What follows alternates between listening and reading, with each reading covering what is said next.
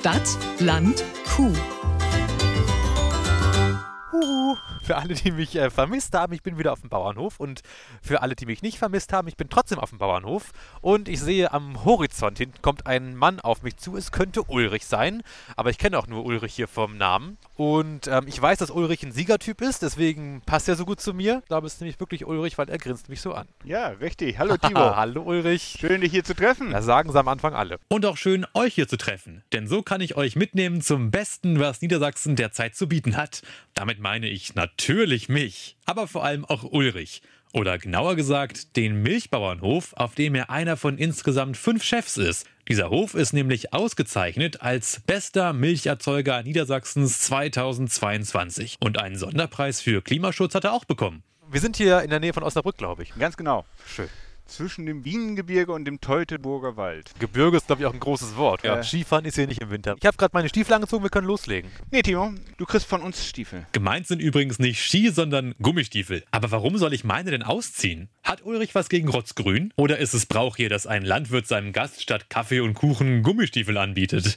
Nein, nichts davon. Das gehört zum Hygienekonzept. Meine Stiefel sollen keine krankmachenden Keime in den Kuhstall schleppen. Zum einen haben wir hier über 1200 Tiere. Ah. Und vielleicht ist es manchen nicht ganz so bewusst, die Gefahr. Übrigens auch eine Frage bei der Goldenen Olga. Wir kommen zum Thema. Goldene Olga, so heißt der Milcherzeugerpreis. In Episode 27 hatte Olga Gutachter Frank mir bereits einiges darüber erzählt. Unter anderem, was er als Gutachter überhaupt so begutachtet. Und ein Kriterium dafür ist zum Beispiel eine super Milchleistung auf dem Hof. Ja, wenn das das einzige Kriterium wäre, dann wäre das für uns relativ einfach gewesen, weil unsere Milchleistung ist ganz gut. Aber ich glaube, da gehört noch sehr, sehr viel mehr zu. Ich habe zum Beispiel früher es geliebt, Quartett zu spielen. Ja. Ich frage mich jetzt, wenn ich deinen Hof hier als Karte hätte, das wäre ja der Supertrumpf. Was für Top-Werte würden auf meiner Karte draufstehen? die Gesundheit der Kühe. Mhm. Dann ist es die Mitarbeiterzufriedenheit. Ja, sind zwei, ja. Dann, wie gehen wir mit den Tieren um? Was man immer so sagt, Tierwohl. Mhm. Und das ist das Futter, was die Tiere bekommen. Das wären vier Sachen. Vor den neugierigen Augen der anwesenden Kuhdamen ziehe ich mich also untenrum um. Und mit frisch desinfizierten Stiefeln an meinen ästhetischen Füßen lasse ich Uli wie zufällig wissen, dass ich mich intensivst auf heute vorbereitet hatte. Ich habe von dir ein Foto gesehen und es war gar nicht nur von dir, das waren, glaube ungefähr 20 Personen drauf. Was machen die hier alle? Ja, das sind einmal nicht alles Vollzeitkräfte, die du da Mhm. gesehen hast, sondern auch Teilzeitkräfte. Das sind Studenten, das sind, ist ein Rentner mit dabei. Dann ist es, kannst du eigentlich immer fast so rechnen, für alle 60 bis 80 Kühe brauchst du eine Person. Somit kommt man irgendwann auf über 20 Personen, die wir hier beschäftigen. Hier leben also eine Menge Tiere. Mit Milchkühen plus Nachzucht über 1200. Bleibt die Frage, was die alle machen. Jetzt nicht die Tiere, sondern die Mitarbeitenden. Ich meine, die können ja nicht alle melken. Es müssen die Kühe ja auch gefüttert werden. Es muss auch das Futter geborgen werden, weißt du? Das wächst ja auf den Feldern. Wir Ach, das wächst gar nicht vor den Kühen direkt. Leider nicht. Dann haben wir noch eine Biogasanlage, auch die muss bewirtschaftet Zirkuszelt werden. habe ich schon gesehen hier, ja. Das sind äh, unterschiedlichste Personen. Zum Teil äh, fokussieren sie sich nur auf einen Bereich. Mhm. Zum Beispiel haben wir Mitarbeiter, die einfach nur zum Melken da sind. Und denen wollten wir jetzt auf die Finger gucken. Ich als Erfahrene, einmal habe ich auch schon gemolken, Fachkraft, kenne mich ja aus. Also auf zum Melkstand. Da stehen sie, Kühe auf der linken Seite, Kühe auf der rechten Seite und im tiefer gelegten Mittelgang mit Eutern in Kopfhöhe wuseln zwei Melkende. Das eine ist die Tochter äh, von meinem Bruder Ja, und das andere ist ein 25-Euro-Jobber, der ist äh, Schüler und ja. der macht das. Und wie der das macht. Beide stöpseln in einem Affenzahn sitzen an die Melkmaschine. Und auch die anwesenden Kühe waren echt professionell. Sie stehen auch schon so bereit, als hätten die genau eine Ahnung davon, was sie hier machen müssen. Ja, oh, guck mal hier. Sind alle gleichzeitig nach vorne gegangen. Das ist wie so ein Formationstanz, was die hier machen. Und jetzt kommen die nächsten? Ja, dann Ja. kommen die nächsten. Schade, dass mir das Wort Choreografie erst später eingefallen ist. Aber zu meiner Verteidigung, ich war abgelenkt und auch ein klein wenig verängstigt, denn plötzlich will mir Uli unbedingt etwas zeigen, was er den Mexikanergriff nennt. Bevor du mir jetzt vielleicht am lebenden Beispiel erklären möchtest, was der Mexikanergriff ist, würde ich kurz ein bisschen zur Seite gehen. Komm. Er kommt nach. Ich folge dir. ähm, ist das was Anzügliches? Nein. Der, Schade, dann möchte ich es gar nicht wissen. der Mexikanergriff ist nichts anderes, als dass sie alle vier Becher gleichzeitig anpacken und so schneller sind beim Untersetzen. Okay, wenn schon nicht körperlich, wird Uli hier aber doch bestimmt kulturell übergriffig, oder? Naja, der Mexikanergriff heißt so, weil er von mexikanischen Melkern erfunden wurde. Und da niemand hier einen Sombrero aufhatte, schätze ich, geht das wohl klar. Aber zurück zu den Zitzen. Davon hat jede Kuh vier Stück und wer den Mexikanergriff beherrscht, kann also alle vier Saugbecher mit einer Hand auf einmal anstöpseln. Dann muss man ja auch alle Aber- vier im Blick behalten gleichzeitig. Ich Ja. fand einen schon schwer. Ja, aber das wäre doch nochmal sowas, was du auch mal machen könntest. Nett von Uli, dass er wenigstens so tut, als hätte ich eine Wahl. Die Challenge. Akzeptiert. Wie ihr vielleicht wisst, bin ich ja schon fast Lehrer. Also habe ich mir schnell ein passendes didaktisches Konzept geschnitzt. Lernen am Modell. Aber jetzt muss ich, jetzt muss ich mal zugucken, wie er das macht. Ja, Fingerstellung merken. Okay. Ach guck, mit dem Knie also die Vakuumpumpe einschalten. Interessant. Jetzt die Saugstärke testen. Nimm den Daumen. ja, komm. Jetzt noch schnell beweisen, dass es sehr wohl dumme Fragen gibt. Kann man doch andere Sachen reinhalten. Nein? Na gut. Handschuhe an und los geht's. Jetzt kommt Timo mit dem Mexikanergriff. Also ich packe die, dann packe ich die. So. Genau. Dann Und jetzt mit dem. Knie. Oh, und nun? Nun, Nun machen wir am besten einen kleinen Schnitt und hören mal direkt, wie ich mich so geschlagen habe. Oh, er hat ja wieder gut gemacht, Ulrich, ne? 200 Mexikaner in vier Minuten. Hättest du das erwartet? nee, hätte ich nicht erwartet. Ich habe es auch nicht gesehen, so schnell war es. Ja, Okay, ich kann einfach nicht lügen. Es war so. ja, ja geht ja gar nicht so gut. Du hast, Ja. du hast die hier hinten nicht genug abgeklemmt? Das hat ja gar nicht lange gedauert. Nein, überhaupt nicht. Jetzt versuchst du es nochmal. Oh, okay, also so. Genau andersrum. Achso, Genau. Knopf drücken, ne? Knopf drücken. Aua, ich hab daneben geschlagen. Au. Nicht jammern. Dieses Hat sich das doch verhakt hier. Das hält schon wieder nicht. Ja, es war jetzt gar nicht so professionell von mir, ne? Naja, ähm, Melker, die brauchen in etwa drei Melkzeiten, dann können die das schon alleine. Gut, dann ist es ja nicht ganz so peinlich, wie es sich anfühlt und ich kann einigermaßen erhobenen Hauptes aus dem Melkstand gehen.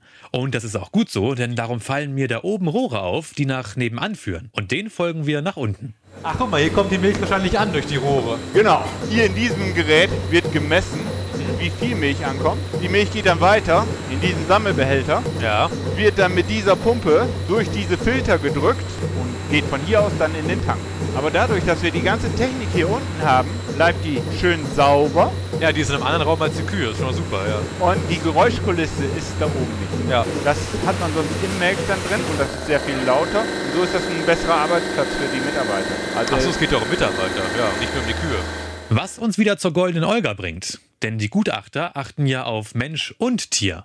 Und wieder zum Wohle der Tiere hängt direkt neben der Ausgangstür so ein Whiteboard mit Spalten drauf für wann, wer, was, wo und Select. weißt du, wofür das ist, die Tafel? Nee. Wenn irgendwas auffällt, kommt als erstes das Datum, Mhm. dann das Tier, dann was ist aufgefallen. Und wo? Zum Beispiel, wenn jetzt an einer Zitze eine Vorne Verletzung links, ist. Dann, ja. Und Select heißt, ob sie ausselektiert wurde. Das heißt, die Kuh wurde geschreddert. Ist das nicht so wie bei Eiern auch? Ohne Kühe schreddern.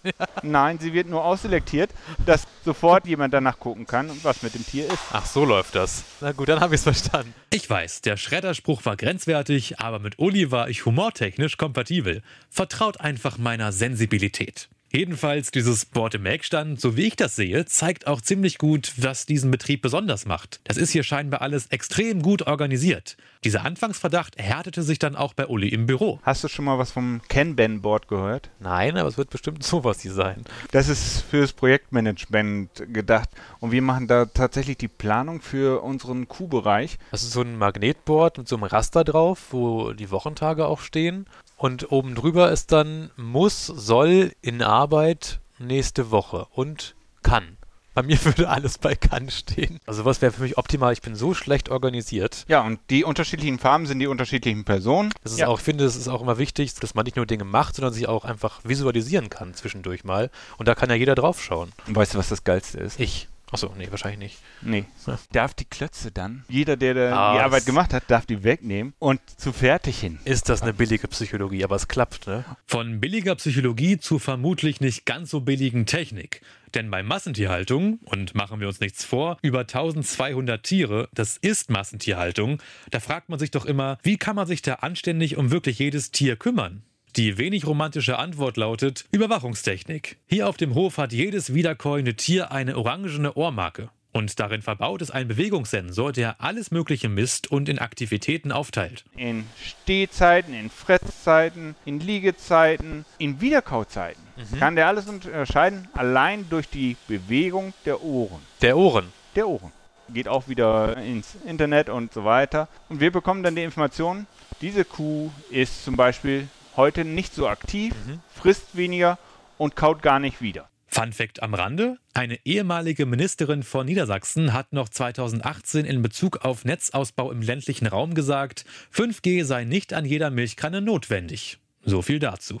Alle Daten aus den Stellen laufen dann in einem Spezialprogramm zusammen und bilden hübsche bunte Kurven und Diagramme. So, das ist erstmal bunt. Du siehst, blau ist Wiederkauen, grün ist Fressen, gelb ist nicht aktiv. Und wenn du jetzt mal dir diese Kuh anguckst, Ist die tot? sie bewegt sich ja noch, Ja. aber sie kaut nicht mehr wieder. Und dieses Programm, wir müssen jetzt nicht jede Kuh durchklicken, sagt das sondern Programm das sagt, pass, hm, pass auf, du guckst dir jetzt mal bitte das Tier 6415 an. mhm. Und da das so empfindlich ist und so früh reagiert, brauchen wir dann nicht in irgendeiner Form Medikamente oder, oder Antibiotika in großem Stil, sondern wir können mit ganz einfachen Mitteln eine Wassergabe in den Pansen, können wir das äh, wieder aktivieren. Also schon vorbeugen, bevor man mit harten Sachen eingreifen muss. Genau. Wir wollen ja, dass sie sich schnell wieder wohlfühlt und das, dafür sorgen wir dann.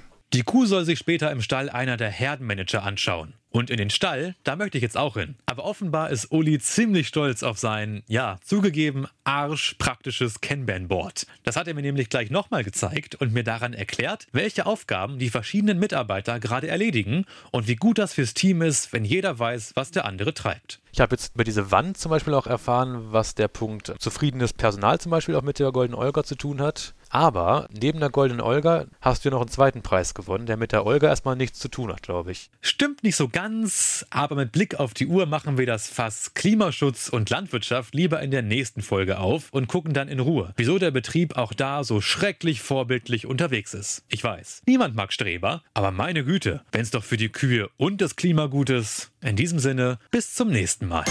Stadt, Land, Kuh. Eine Produktion von Milchland Niedersachsen.